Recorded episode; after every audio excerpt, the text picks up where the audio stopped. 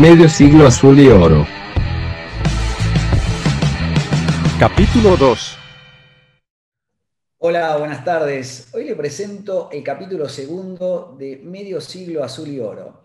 Y a propósito del partido con Racing, eh, hoy Ricardo nos va a traer una historia muy interesante. ¿Cómo estás, Ricardo? Hola Luis, de vuelta acá, esta vez con otro clásico, no como el anterior, el superclásico, pero bueno, tengo una, una historia que hay muchos que saben, sobre todo los que tienen, ya peinan canas, se acuerdan de, ese partido, es un, un, Boca Racing del año 75. Boca venía de un año 74 mm, muy bueno, pero que no pudo salir campeón porque jugaba bien, dominaba, pero no hacía los goles. Y así pasó el Metro, el Nacional, y quedamos ahí y no salimos campeones. En el 75, eh, River se reforzó, trajo a la Bruna como técnico, un montón de figuras, Perfumo, Pinino más, entre otros, y Boca se pensaba que con un poquito más de suerte podía salir campeón, inclusive, inclusive trajo a Darío Luis Feldman, que decían el Bordolino. El mendocino, un puntero izquierdo excelente, la época del Toto, yo lo recuerdo más tranquilo, Begley y Feldman. Jugadorazo, sí, sí. Pero esperaba con eso eh, poder salir campeón, que finalmente no, fue así. ¿no? River terminó con su sequía de 17 años, justo esa temporada. El tema es que eh, los primeros partidos de la, del Metropolitano del 75, Boca tuvo también mala suerte, la que perseguía, y jugaba bien, dominó, pero perdió. Perdió un montón de puntos que ya lo condicionó para todo el resto del torneo.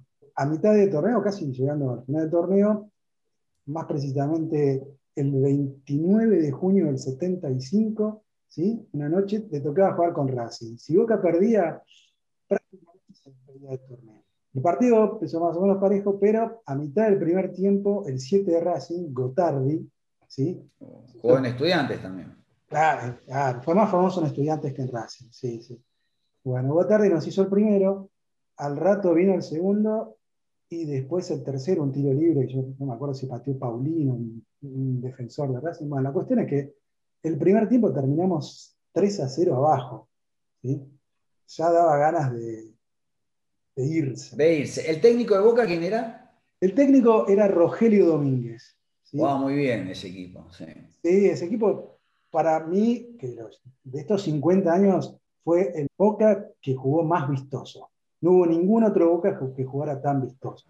Pero bueno, tuvo mala suerte. Después por ahí en otro, en otro capítulo vamos a hablar de Rogelio Domínguez, que, que hay unas cuantas anécdotas.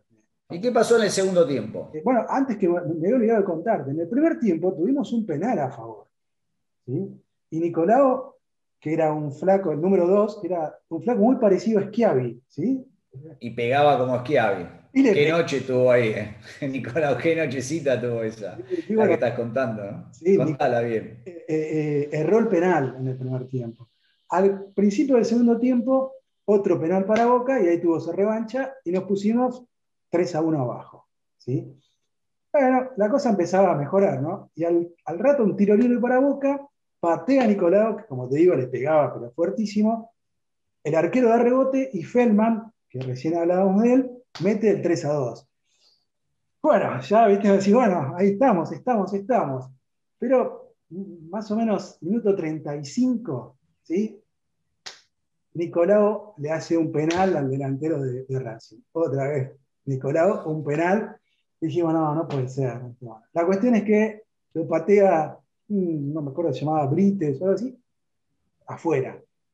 Ahí más, Rogelio Domínguez, que si me preguntabas el técnico, mueve el banco, porque dice, bueno, se juega el todo por el todo, saca a Abel Alves, que era el 5 de ese momento.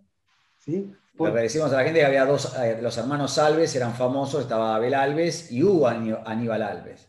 Exactamente. No, Abel era Abel, Abel Aníbal y Hugo me parece que tenía... Hugo César. Hugo César. Hugo César, claro. Exacto, ahí está. La cuestión es Abel que... Aníbal Alves fue técnico interino en un momento de boca no muy lejano. Exactamente. Bueno, la cuestión es que, eh, bueno, jugó Abel, eh, que era suplente de Troviani, un jugador. Jugadorazo. Jugadorazo. Bueno, lo saca y mete al único delantero que tenía como suplente. Acuérdense que en aquella época eran el arquero y cuatro jugadores los suplentes, ¿no? Como ahora que tenés una variedad para elegir, ¿no? Bueno, el único delantero que era un pibe, un correntino, proveniente de la, reserva de Boca, que se llamaba Hugo, Paulino Sánchez. Lo mete y a los dos minutos empata el partido. ¿sí? Ya estamos al final del partido, estamos hablando de los últimos minutos del partido. Lo empata, festejamos todo, bueno, ya estábamos como hechos, dijimos, como venía la noche, esto era lo mejor.